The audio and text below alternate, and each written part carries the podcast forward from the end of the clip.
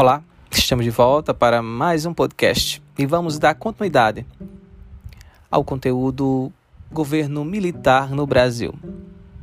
E hoje estudaremos sobre como se deu todo o processo de ditadura militar no Brasil a partir do governo dos presidentes que comandaram o nosso país durante esse período. Como foi os mandatos de cada presidente? Nós já vimos como se deu o mandato de Castelo Branco e os seus atos institucionais. Agora nós iremos aprender sobre como se deu o governo de Costa e Silva entre os anos de 1967 e 1969. Bem, esse governo, o governo de Costa e Silva, foi marcado por muita repressão violência, tortura aos opositores do regime e restrição aos direitos políticos e à liberdade de expressão. A insatisfação de parcelas da população com as medidas antidemocráticas fez crescer o número de manifestações, sendo uma das maiores a passeata dos 100 mil. Nessa ocasião, o estudante Edson Luiz foi morto em confronto com a polícia, o que gerou grande comoção e fortaleceu a oposição ao regime. Em resposta, Costa e Silva promulgou o AI-5, que fechou o Congresso por tempo indeterminado, decretou o estado de sítio, cassou mandatos de prefeitos e governadores e proibiu a realização de reuniões. Como esse decreto dava o direito ao governo de punir arbitrariamente os inimigos do regime, é considerado o golpe mais duro da ditadura militar no Brasil. Nesse período, também conhecido como Anos de Chumbo, em resposta ao regime repressivo, começaram a surgir grupos armados contra os quais houve forte repressão por parte dos militares. Agora iremos aprender sobre o regime militar no Brasil no governo de Médici, também chamado Médici e o milagre econômico. O governo de Médici se deu de 1969 a 74 é considerado o período de maior repressão da ditadura militar no Brasil. A censura dos meios de comunicação se intensificou e muitos prisioneiros políticos foram torturados. Afinal, os movimentos de oposição ao regime eram reprimidos por diversas frentes do governo militar. Além disso, o período também ficou conhecido como milagre econômico. Isso porque algumas medidas econômicas adotadas pelo governo, como a restrição ao crédito, por exemplo, o aumento das tarifas no setor público, a contenção dos salários e direitos trabalhistas e a redução da inflação resultaram em taxas de crescimento do PIB, o Produto Interno Bruto, acima de 10% e grandes investimentos em infraestrutura. Ainda nesse momento foram construídas mais de um milhão de casas financiadas pelo Banco Nacional de Habitação, BNH, e o setor de bens duráveis e eletrodomésticos também cresceu. Por isso, a impressão que se passava a partir dos resultados dessas medidas era a de crescimento econômico, ou como se costuma chamar, milagre econômico. O crescimento da economia somado à euforia após a conquista do tricampeonato mundial de futebol levou o governo militar a adotar campanhas publicitárias ufanistas, como Brasil ame-o ou deixo ou ninguém mais segura esse país. Você talvez já tenha ouvido falar delas, não é verdade? Esse milagre, no entanto, deixou uma dívida externa muito grande para o país, equivalente hoje a uma dívida no valor de 1,2 trilhão de dólares, muito maior que a atual, cujo valor registrado em 2017 foi de 37,36 bilhões. Isso significa que o milagre econômico gerou, na realidade, a dependência brasileira por empréstimos externos nos anos que seguiram.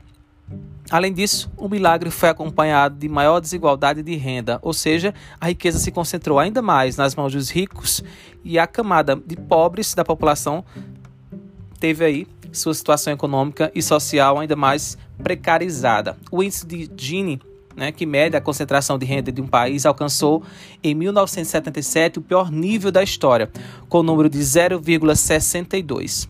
Isso significa uma concentração de renda maior do que a registrada atualmente em países como Namíbia e Haiti. Em 1973, houve a crise de petróleo no mercado internacional, com é, o aumento do preço do combustível. A inflação no país continuou a subir e em 1977 a inflação era de quase 30% ao ano, chegando à taxa de 242,24 ao final da ditadura. Além disso, uh, os investimentos na economia brasileira caíram, reduzindo o consumo e a geração de empregos. Diante dessas dificuldades, o governo militar passa também a perder apoio em 1971, por exemplo, foi promulgado um decreto-lei que tornava ainda mais rígida a censura à imprensa. Os grupos de esquerda sofriam fortes repressões e foram criadas instituições para lutar né, contra eles, como o Departamento de Operações Internas, DOI, e o Centro de Operações de Defesa Interna, CODE. Esses órgãos eram utilizados como centros de aprisionamento e tortura e estavam localizados nas principais cidades do Brasil. E agora vamos aprender sobre o governo de Geisel e o início dessa abertura política. Geisel né, teve início aí de 74 a 79, né, 79 e iniciou seu governo com uma abertura política lenta, gradual e segura. Na prática, isso significava a transição para um regime democrático, mantendo os grupos de oposição e os movimentos populares excluídos dos processos de decisão política. Essa transição também tinha como razão o desgaste das Forças Armadas após anos de repressão, violência e restrição à liberdade. As violações aos direitos humanos e repressões violentas continuaram apesar do início dessa abertura. O caso mais grave ocorrido durante o governo de Geisel, como já mencionamos, foi a tortura e morte do jornalista Vladimir Herzog, né, em 1975. Esse episódio gerou grande comoção popular, mas Geisel não tomou providências para punir os responsáveis. Então a crise econômica também se agravou muito e em 78, 1978, operários metalúrgicos do ABC iniciaram o maior ciclo de greves da história do Brasil. Então diversos setores da sociedade começaram aí a se mobilizar e denunciar as atrocidades cometidas pelo governo. E a situação ficava ainda mais insustentável para a manutenção da ditadura militar aqui do Brasil. Diante da pressão da população e do surgimento de movimentos contrários ao regime, em 1978, o presidente revogou diversos decretos, lei, inclusive o AI-5. Em termos de investimento, né, Geisel, né, no governo de Geisel, foram registrados mais altos aportes em infraestrutura e também industrialização, desde o início da ditadura militar, atingindo 23,3% é, do PIB. Né? Então, teve aí é, altos apostos em infraestrutura e industrialização. Esse é o valor, né? 23,3 do PIB, alto, se considerando aí o investimento do início do regime, que era de 15%. Alguns exemplos desse investimento foram a Transamazônica, a Ponte Rio-Niterói, as usinas nucleares de Angra e a hidrelétrica de Itaipu. E agora chegamos no governo de Figueiredo e a lei da anistia. O governo de Figueiredo foi de 79 a 85, durou seis anos e colocou fim aí ao período ditatorial. Em 1979 foi promulgada a lei de anistia e aí aos poucos presos políticos foram sendo libertados, né, e os exilados voltaram ao país. Uma polêmica aí da lei da anistia é que ela excluía os guerrilheiros condenados por atos terroristas, mas incluía os agentes de repressão policial e militar, responsáveis por violações aos direitos humanos, como torturas e mortes. E a partir desse momento tornou-se possível a criação de novos partidos políticos.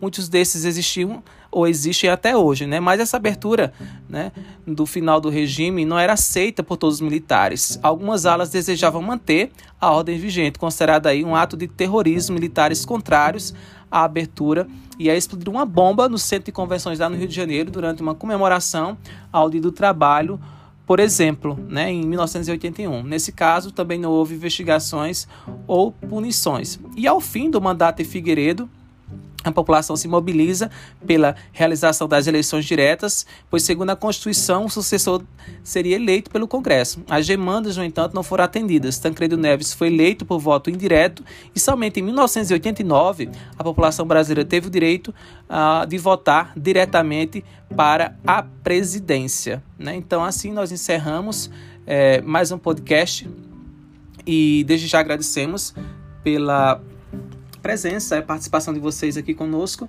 e até o nosso próximo encontro. Eu espero você. Até lá.